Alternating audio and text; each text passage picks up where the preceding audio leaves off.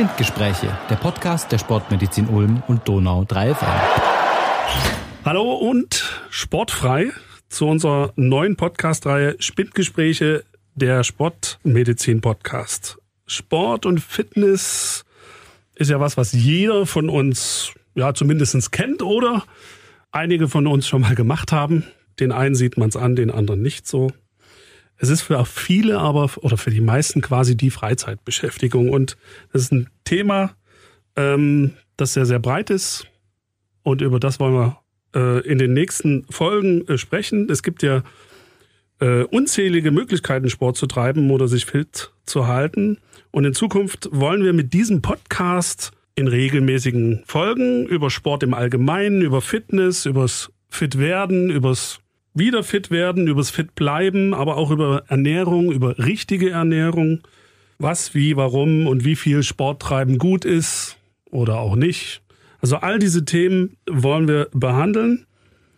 Und wir, das sind erstmal ich. Ich weiß, der Esel stellt sich nicht am Anfang vor, aber in diesem Fall mache ich es mal, damit ihr wisst, wer hier überhaupt redet. Ich bin Marco Worms, Programmchef bei Donau 3 FM. Ich bin 44 Jahre alt, verheiratet, ein Kind, ein zweites ist unterwegs. So, der eigene Einschätzung ist leicht übergewichtig. Meine Frau sagt, ist okay. Nett von ihr. Und äh, wie sportlich ich wirklich bin, das werden wir immer wieder mal in den Gesprächen einfließen lassen oder einschätzen lassen. Wir werden es sehen. Ähm, aber für so eine Podcast-Reihe bringt es eigentlich relativ wenig, wenn ich über mich selber erzähle oder wie dick und oder dünn ich bin. Dann müsste ich eher ein Video drehen. Äh, deswegen habe ich mir Leute geholt, die über Sport und Sportmedizin eigentlich alles wissen, würde ich jetzt mal sagen. Äh, ich stelle sie euch mal ganz kurz vor. Da hätten wir zum einen, jetzt wird es ganz förmlich, Dr. Johannes Kirsten. Äh, Johannes, du bist ähm, Facharzt für innere Medizin. Ach, ich muss dazu sagen, wir haben uns entschieden, dass wir uns duzen. Genau, wir duzen uns mal. Wir duzen uns. Äh, ja, Facharzt für innere Medizin und Notfallmedizin und zwar an der Uniklinik hier in Ulm.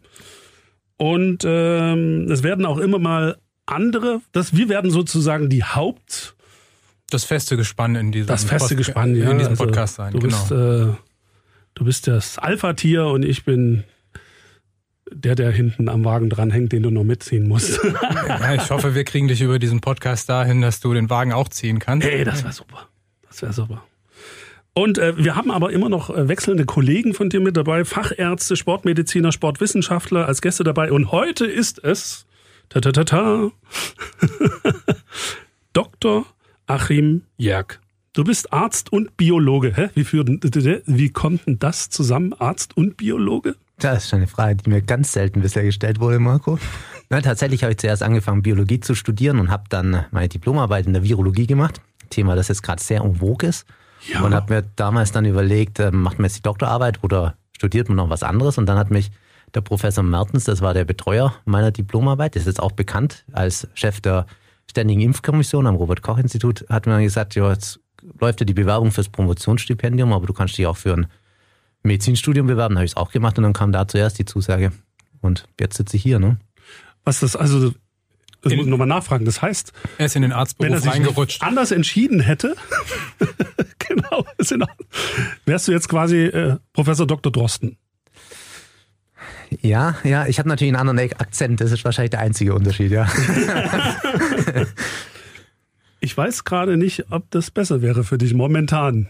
Ich habe auch nicht so wuschelige Haare. Also es gibt ja, ja Leute, die mögen nicht, ihn total, ja, die himmeln ihn quasi an, aber es gibt auch sehr, sehr viele Menschen, die ihn gerade nicht so mögen. Damit also, muss man umgehen können, ne? Ja gut, da. Äh, Achim kann ja vor allem mit wechselnden Umgebungen nicht so gut umgehen, deswegen freut er sich eigentlich, dass er für uns arbeiten darf, sein eigenes Büro hat und äh, nicht so viel verreisen muss. Ist wichtig, ja, wobei wir über Sport und Psyche ja in einer späteren Folge reden wollten, oder? Aber, aber genau. grundsätzlich, genau. um Professor Drosten anzusprechen, finde ich großartig, was er macht. Und er hat ja zu Recht diesen Grimme Online Award bekommen. Und ich finde, er hat sich da in der Krise sehr verdient gemacht. Ja, natürlich steht jemand, der in der Öffentlichkeit ist, auch immer ein bisschen am Pranger oder in der Kritik. Aber ich glaube, das kann er aushalten und macht es gut. Ich, ich glaube, in Deutschland haben wir Glück gehabt, dass wir ihn hier haben. Das höre ich sehr, sehr oft. Ist das auch so? Ich persönlich empfinde es so. Ich muss auch sagen, ich höre seinen Podcast selber sehr gern. Jetzt ist ja gerade Sommerpause. Aber ich weiß nicht, haben wir da abteilungsintern andere Meinungen, Johannes? Nicht, dass ich wüsste. Ja, also gut. ich finde es gut, ja. Und Johannes ist kein Virologe oder, oder Biologe. Ist richtig, ja. nee.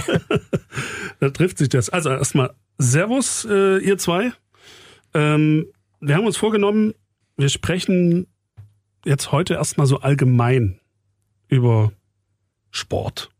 Aber bevor wir erstmal über Sport reden, über Achim haben wir jetzt schon ein bisschen was erfahren, ja, dass er beinahe der neue Professor Drosten geworden wäre. Johannes, was wärst du denn beinahe geworden, wenn du äh, nicht Doktor geworden wärst? Oh, wenn ich nicht Doktor geworden wäre, wäre ich Physiker geworden, aber da ich äh, äh, Zusage zum Medizinstudium damals halt, äh, war noch ein bisschen einfacher, ist ein bisschen länger her, äh, bekommen habe, habe ich Medizin studiert. Ich war auch beim Rettungsdienst vorher äh, als äh, Zivildienstleistender und später eben als äh, Ehrenamtlicher und habe das eben, bin darüber eigentlich in diese Medizinschiene gekommen. Und in diese Sportmedizinstudie bin ich reingeraten, weil ich im zarten Alter von 14 Jahren mit Leistungssport angefangen habe. Damals war das Rudern für mich. Mhm. Und äh, wie es der Zufall so will, ist äh, unser beider Chef, der Professor Steinacker, äh, der langjährige Verbandsarzt beziehungsweise betreuende Arzt gewesen, der Ruderer äh, in Baden-Württemberg und auch in Deutschland. Und äh, war schon im Alter von 16 Jahren mein äh, Kaderarzt. Also ich kenne ihn schon seit ich 16 bin.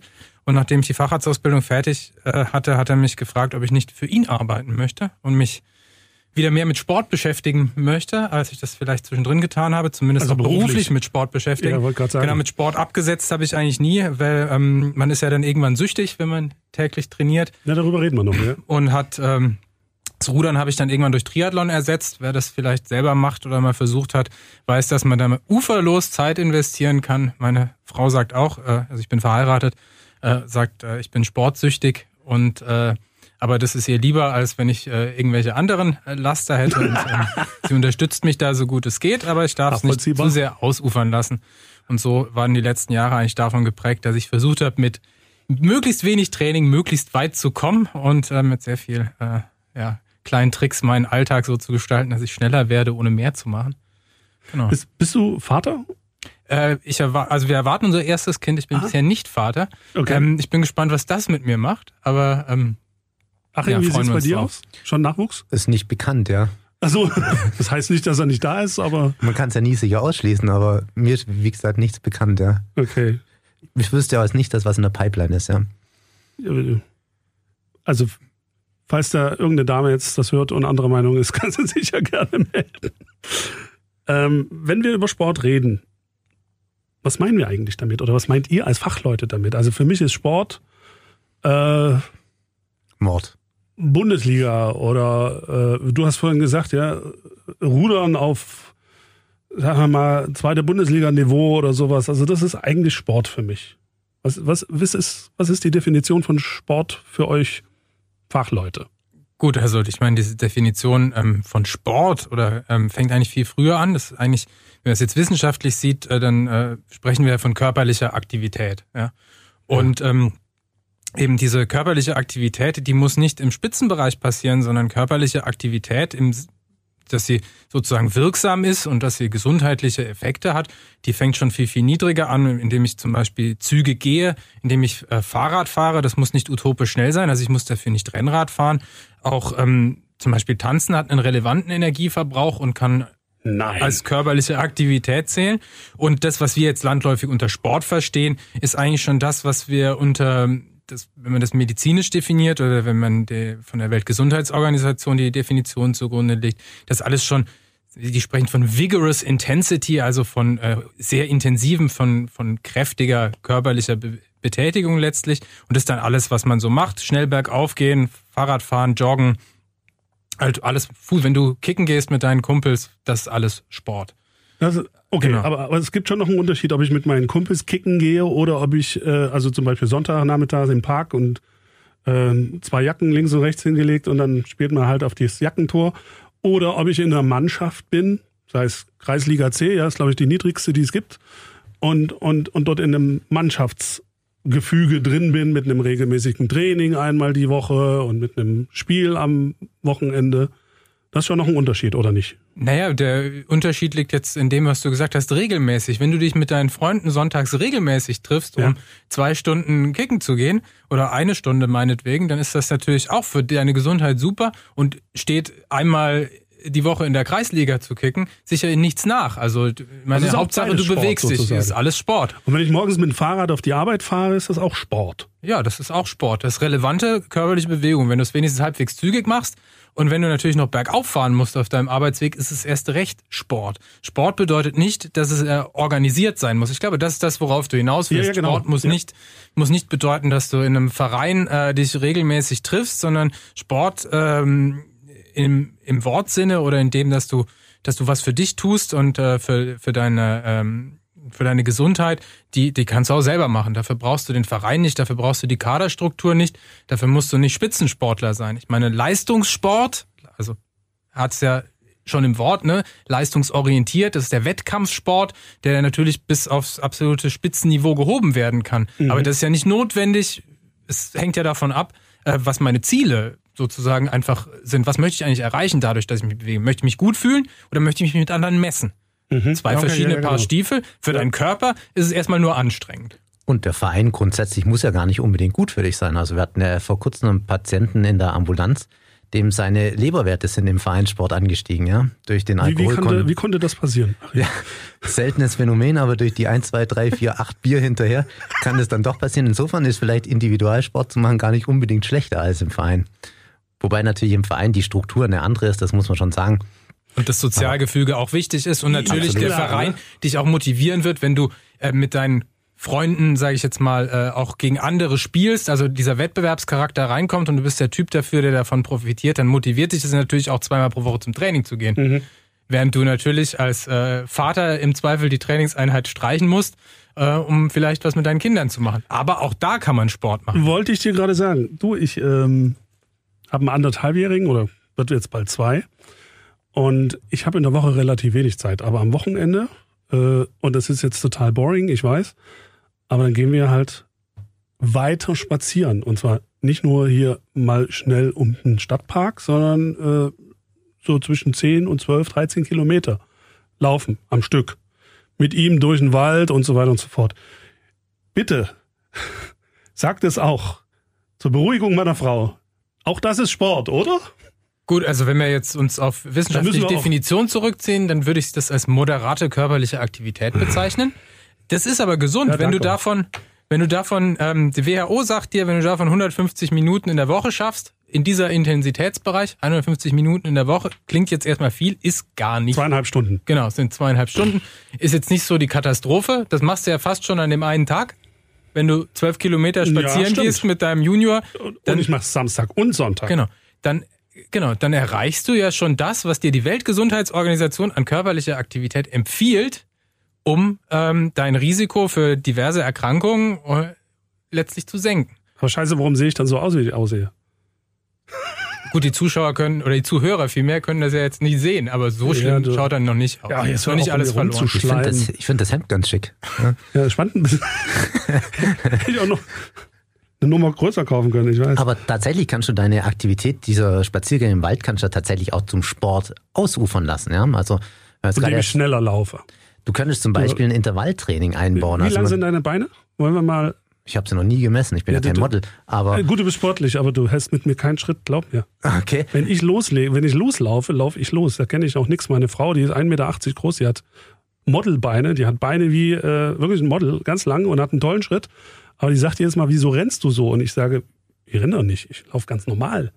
Ja, jeder hat ein individuelles Empfinden, was normal ist, gell?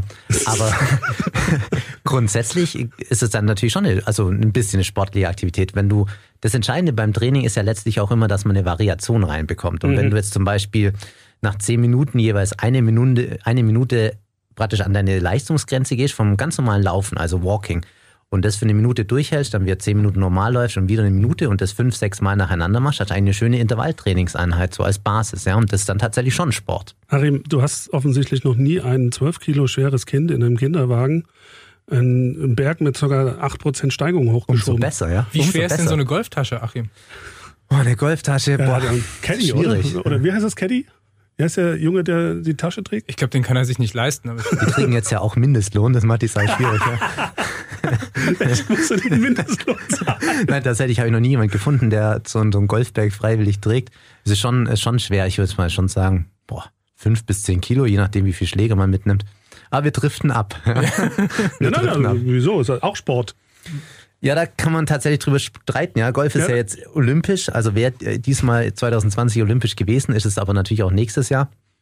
Ja, bei mir in der Abteilung ist es ja vielleicht nicht unbedingt Mainstream zu sagen, dass Golf Sport ist. Ich persönlich finde es durchaus. Also man du hat ja je nach. viel, du ich würde trägst schwer.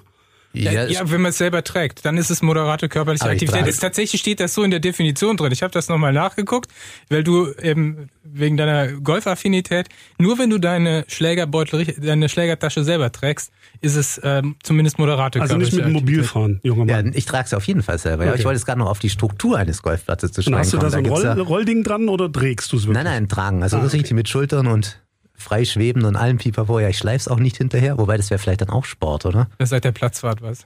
Ja, das stimmt. Das, das Wenn wir über Sport reden und über, über körperliche Betätigung, äh, weiß nicht, wer das von euch besser beantworten kann, aber äh, was macht Sport mit unserem Körper? Also, äh, wenn wir, wenn mein Klein so sehe, der kommt auf die Welt, der ist eigentlich, der ist jetzt anderthalb Jahre, der besteht nur aus Muskeln. Also, hat kein Fett.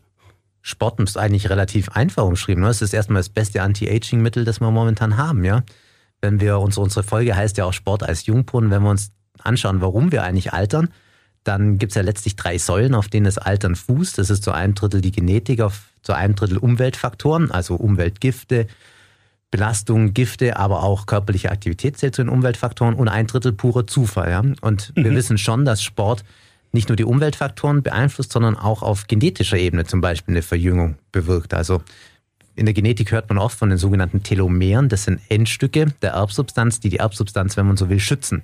Und die werden im Laufe der Zeit immer ein bisschen abgeknabbert bei jeder Zellteilung.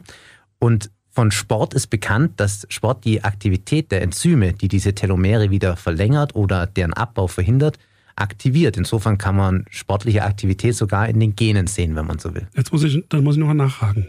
Würde das also grundsätzlich bedeuten, du kannst mir gerne widersprechen, dass sportliche Eltern auch automatisch sportliche Kinder bekommen? Nicht unbedingt, ja. Also, also von der, weil du von Genetik gesprochen hast, oder bin ich jetzt auf dem Holzweg? Grundsätzlich stimmt es, ja. Genetik ist ja immer erstmal was Vererbbares, ja.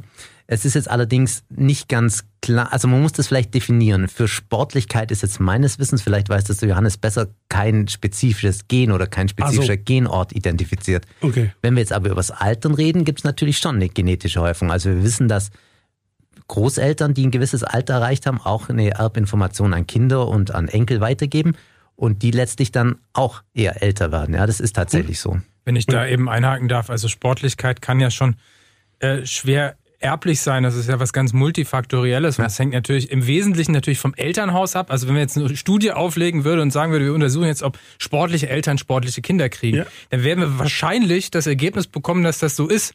Das wird allerdings nicht an den Genen liegen, sondern es wird einfach daran liegen, dass die Kinder in, von jungen Jahren an mit auf den Sportplatz, aufs Fahrrad oder sonst wie mhm. mitgeschleift ja, ja. werden. Und okay. dieser Umweltfaktor, also dieser Erziehungsfaktor wird viel, viel, viel stärker sein und alles andere völlig unmöglich machen zu analysieren. Also du, sportliche Eltern bekommen sportliche Kinder nicht deswegen, weil sie genetisch so super ausgestattet sind. Das mag im Einzelfall vielleicht dazu führen, die Genetik, ob du Olympiaathlet sein kannst oder nicht, das mhm. ist sicher so. Also du brauchst ein gewisses Talent, um diese absolute Weltspitze zu erreichen. Aber du brauchst, um sportlich zu sein, brauchst du brauchst du das nicht. Da brauchst du eigentlich die Möglichkeit erstmal, ähm, überhaupt Sport zu machen. Ja, ich meine, da fängt es natürlich schon an. Wenn du äh, in deinem Elternhaus nie Kontakt irgendwie zu, zum Sportverein oder zu, zu irgendwas bekommst, dann fängst du das ja auch gar nicht an. Mhm. Kinder imitieren ja erstmal, vielleicht auch Stimmt. ältere Geschwister. Wenn ich an meine eigene Familie denke, also ich meine, wo ich angefangen hatte zu rudern, hat mein Bruder vom Fußball auch erstmal zum Rudern gewechselt. Gut, Na, ist er nicht lange dabei. Der war der Jüngere, oder? Der war der Jüngere, genau. Ach so, der Aber hat dich den, imitiert sozusagen. Genau, er ist, er ist mir nachgefolgt mhm. sozusagen. Und so passiert es ja. Ähm, wenn man jetzt ähm, Sport und Alter sich allerdings anguckt, ist, dann muss man sich ja erstmal fragen, woran merkst du denn, Marco, dass du älter wirst? Du merkst es ja erstmal daran, dass dir gewisse Dinge nicht mehr so leicht rauskomme. fallen, genau. Also, gewisse Dinge fallen ja nicht mehr so leicht. Und oftmals ja. sind das ja Dinge, die irgendwie äh, körperliche Aktivität sind. Also, wo du halt irgendwie, äh, du musst was hochheben, du musst irgendwas äh, in den vierten Stock schleppen, du musst äh, dein Junior jetzt die Berge hochtragen, hm. früher hättest du einen Rucksack getragen, ja, und ja. diese Dinge fallen dir plötzlich schwerer. Warum das heißt, ist das so? Ja, weil du natürlich Ach so, das, ist, das ist genau. dieser eine Drittel, den äh, Achim gerade angesprochen genau, hat. Genau, und natürlich, äh, worauf ich jetzt raus wollte, ist, ne, woran merkst du, dass du älter wirst? Deine körperliche Leistungsfähigkeit wird schlechter. Ja. Du, du bist es gewohnt gewesen, bis du 25, 30 warst, dass es eigentlich ja nur aufwärts ging. Ne? So der 25-Jährige, die 25-Jährige, die ist auf dem Zenit der körperlichen Leistungsfähigkeit letztlich, also gilt für Männer wie für Frauen. Ähm, bis dahin geht's eigentlich aufwärts, ohne dass man, sag ich mal, viel dazu tun muss. Ja? Mhm. Man erholt sich schnell, man kann auch die Nächte durchfeiern sozusagen. Ja, das ist alles kein Problem und irgendwann wird das schwieriger. Und es liegt einfach daran, dass wir, wenn wir diesen Peak erreicht haben, also nach der Jugend, wenn wir ausgewachsen, erwachsen sind und wir dann nichts mehr tun, also dann kommt noch immer das Berufsleben, grätscht dann rein, die ja. eigenen Kinder vielleicht, ja. Ähm, das heißt, das Training wird noch weniger, vorher sind wir vielleicht doch öfter gegangen, dann bauen wir ab ohne dass wir, wenn wir dann nicht mehr trainieren, verlieren wir ein Prozent pro Jahr unserer ähm, maximalen Sauerstoffaufnahme, um diesen Begriff jetzt hier gleich mal zu benutzen. Das kann man so, das ist die sozusagen das Kriterium für ein die. Ein Prozent pro Jahr. Pro Jahr. Genau. Wenn du nichts tust. Ach so, okay, alles klar. Genau. Und Weil dann müsste ich ja jetzt schon 20 Prozent verloren haben. Ja, von deinem Aus. Wir, ja, wir können ja mal gucken, weil was jetzt ist. Wir wissen natürlich bei dir jetzt nicht, das sind natürlich Daten aus ähm, nicht aus Studien, wo man jetzt unbedingt Leute äh, über 70 Jahre verfolgt hat, mhm. also immer den gleichen, sondern man hat ja immer Querschnitte natürlich bei verschiedenen Altersstufen und äh, dementsprechend sind dann auch die Sollwerte für sowas.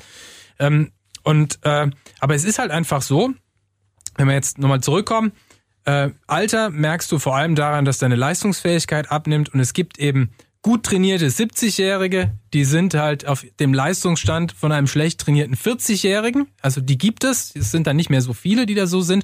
Aber wenn man dann das biologische Alter an der Leistungsfähigkeit festmachen würde, also biologisches Alter, nicht das chronologische, dann kann eben ein sportlich aktiver Lebensstil kann 30 Jahre am biologischen Alter ausmachen.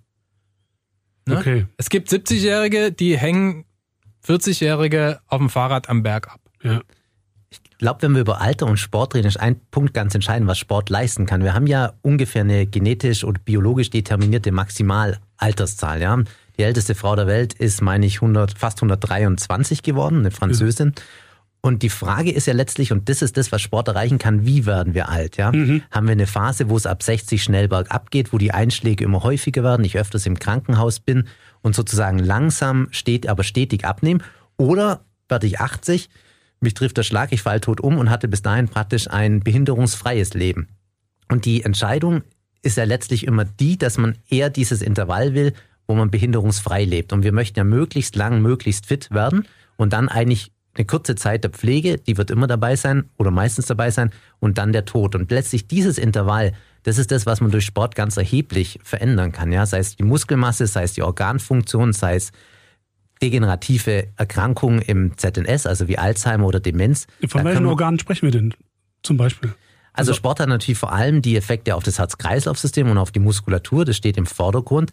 Aber eben ist auch gezeigt, dass beispielsweise die Wahrscheinlichkeit an einer Demenz oder an Parkinson zu erreichen durch regelmäßige sportliche Aktivität, und da reden wir von der WHO-Empfehlung im Wesentlichen, um ein Fünftel, also um 20 Prozent reduziert werden kann. Und die ja, WHO, das, das, waren diese 250... 150, 150 Noch wenn, Also die WHO, wenn das mal wirklich äh, definiert, eben für 18- bis 64-Jährige, ne, 150 Minuten moderate körperliche Aktivität oder 75 Minuten von ihrer Vigorous Intensity vom richtigen Sport in der das heißt, Woche. Das muss man schon nochmal definieren, also äh, genau. ziemlich genau, weil ich glaube, das ist extrem wichtig zu sagen. Ja. Es würde schon ausreichen, also nicht falsch verstehen, dass ich jetzt hier den, den Faulhannes raushauen will, sondern es ist nur mal wichtig zu wissen. Es würde schon ausreichen, wenn man zwei bis dreimal die Woche etwas längere Spaziergänge mit ein bisschen Steigung und so weiter machen würde.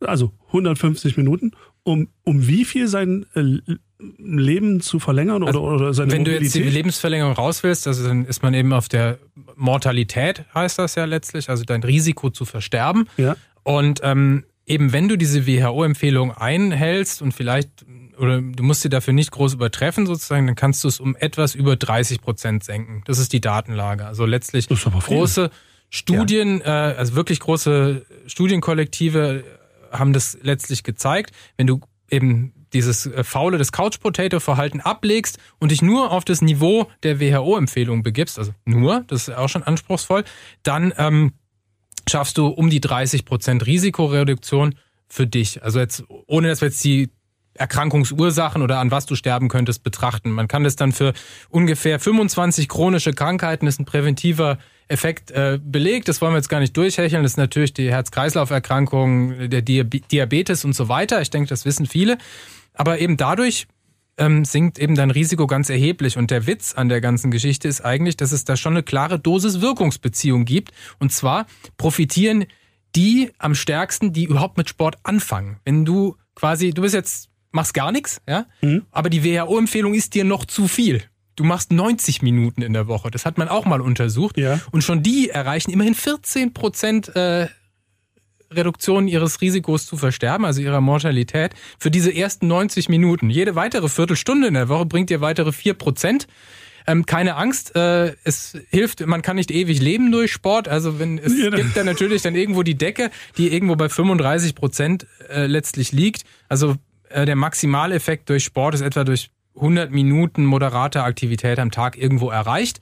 Äh, weiter drüber wenn man diese Studien genau also anguckt, dann äh, steigt das Risiko sogar wieder ein bisschen. Das liegt allerdings äh, nicht daran, dass das dann gefährlich werden würde, sondern einfach, das machen so wenige und die Fallzahlen in den Studien werden dann so klein, dass das eigentlich keine Aussagekraft mehr hat. Aber die, die Take-Home-Message, also das, was man sich eigentlich mitnehmen kann, ist, es lohnt sich immer auch nur ein bisschen Sport zu machen. Also nagelt man sollte sich nicht an diesen, diesen, äh, dieser WHO-Empfehlung festnageln. Wenn ich das nicht schaffe, schaffe ich nichts, ja, dann bringt's mir auch nichts, sondern jede Minute, alles, was mal über zehn Minuten zügig spazieren gehen rausgeht, sage ich jetzt mal, und relevant deine Herzfrequenz und deinen Energieumsatz steigert, ist auf jeden Fall schon mal gesund. Ja, cool. Und Aber du hast ja gerade schon mal angesprochen, also 100 Minuten am Tag, dann sind wir schon irgendwo an einem, an einem äh, spürbaren Limit angekommen. Da bringt es dir nichts mehr. Oder bringt es nicht mehr. Und da kommen wir zu dem Spruch, Sport ist Mord. Wo kommt der her und wie wahr ist der? Na gut, der Spruch geht ja noch weiter. Sport ist Mord und Breitensport ist Massenmord. Ne? Ähm, äh, das äh, kommt natürlich, denke ich, auf, im Wesentlichen aus dem, den Risiken, ähm, sich natürlich auch zu verletzen, je nachdem, welche Sportart du, so. du ausübst. Und natürlich dieses äh, Breitensport ist Massenmord ist immer so ein bisschen despektierlich vom äh, sage ich mal, von dem, vom Spitzensport oder von der Leistungssportperspektive gesagt, weil natürlich, äh, wenn wir jetzt bei deinem äh, Sport Fußball bleiben, äh, sage ich jetzt mal, in den niedrigeren Ligen das Verletzungsrisiko unter Umständen sogar höher ist als im Spitzensport. Einfach weil die Technik und die Athletik der Leute, die sind ja keine Profis, die müssen auch in ihren Tagen was anders machen, nicht so ausgeprägt ist wie die von einem Bundesligaspieler, der natürlich ganz andere Möglichkeiten hat, dir den Ball abzunehmen, als das äh, halt in der Kreisliga A der Fall ist. Und natürlich auch äh, ne, ins Athletiktraining sehr viel investiert wird und in die Prävention von Verletzungen, weil diese Leute natürlich sehr, sehr teuer sind. Ja, klar.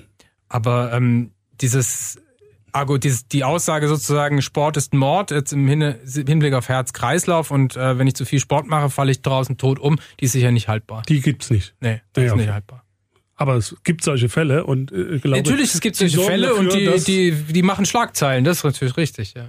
Also wenn natürlich jetzt jemand wieder beim Sport tot umfällt, ähm, dann äh, war es allerdings oft nicht der Sport, der ihn umgebracht hat. Weil ich meine, das genau. Risiko zu versterben ähm, gehen wir mit der Geburt natürlich ein und äh, klar, das gehört dazu. Wobei man natürlich sagen muss, dieses Risiko versuchen wir durch unsere Vorsorgeuntersuchung oder die Sporttauglichkeitsuntersuchung auch zu minimieren. Ja, oft sind ja Herzrhythmusstörungen zum Beispiel für sowas ursächlich oder andere Krankheiten. Und deswegen gibt es ja auch diese Empfehlung, wenn man ab einem gewissen Alter, ich meine 35, 35. ist, genau 35, mit Sport beginnt, dann mhm. sollte man sich auch einmal ja dieses berühmte Durchchecken angedeihen lassen. Und das ist ja auch mit eins unserer Kernaufgaben, eine, unserer Kernaufgaben in der Sportmedizin.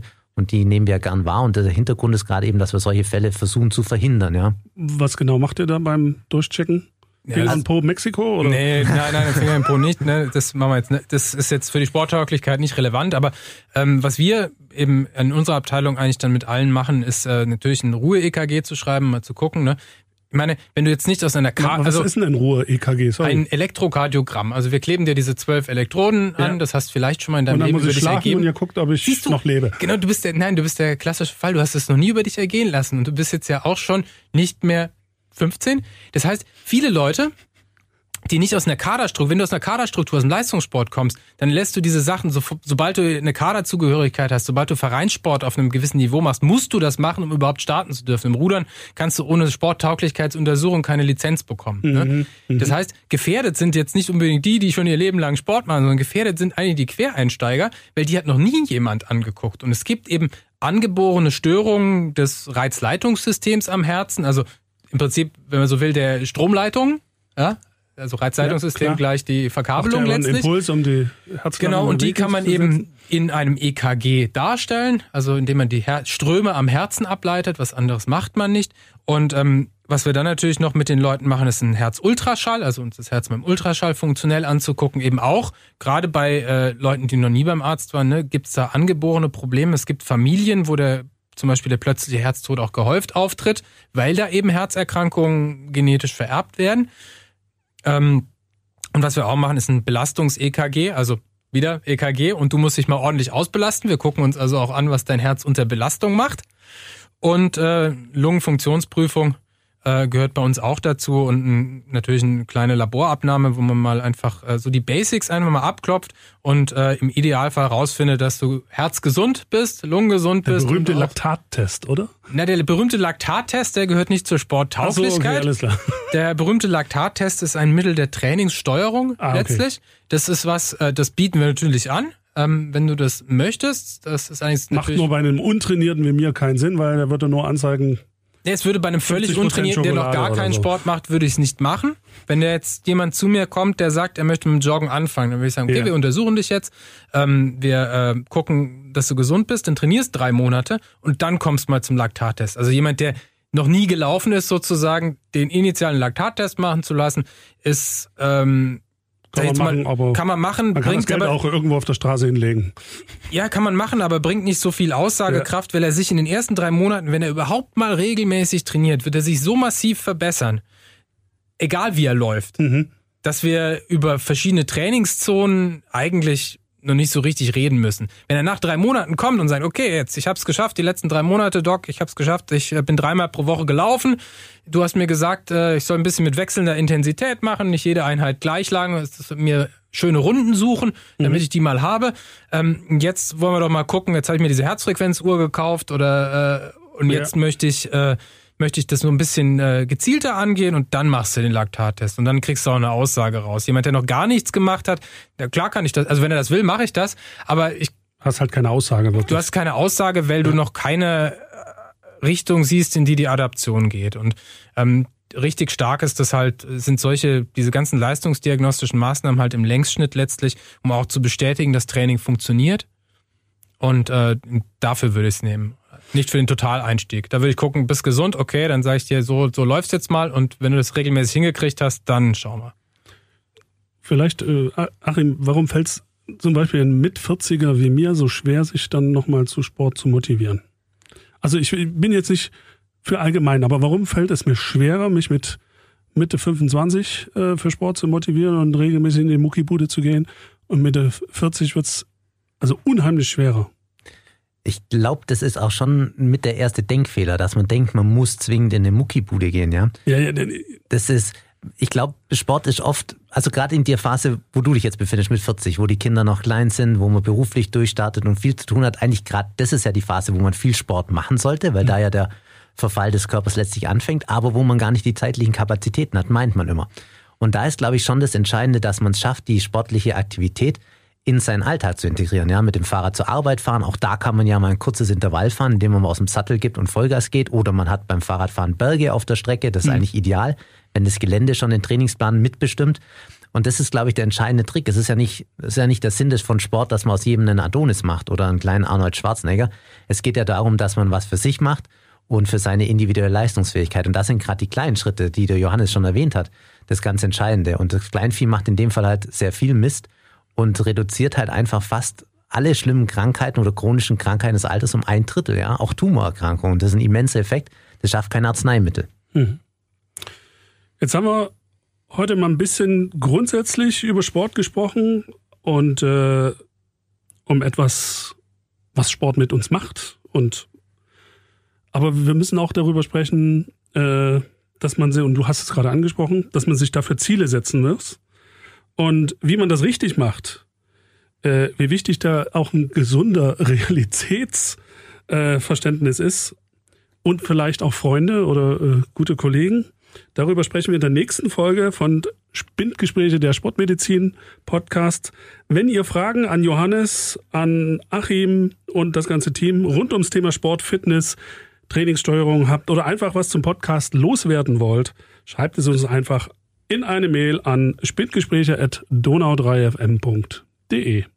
Also, sportfrei, bis zum nächsten Mal. Tschüss. Tschüss. Spindgespräche, der Podcast der Sportmedizin Ulm und Donau 3 FM.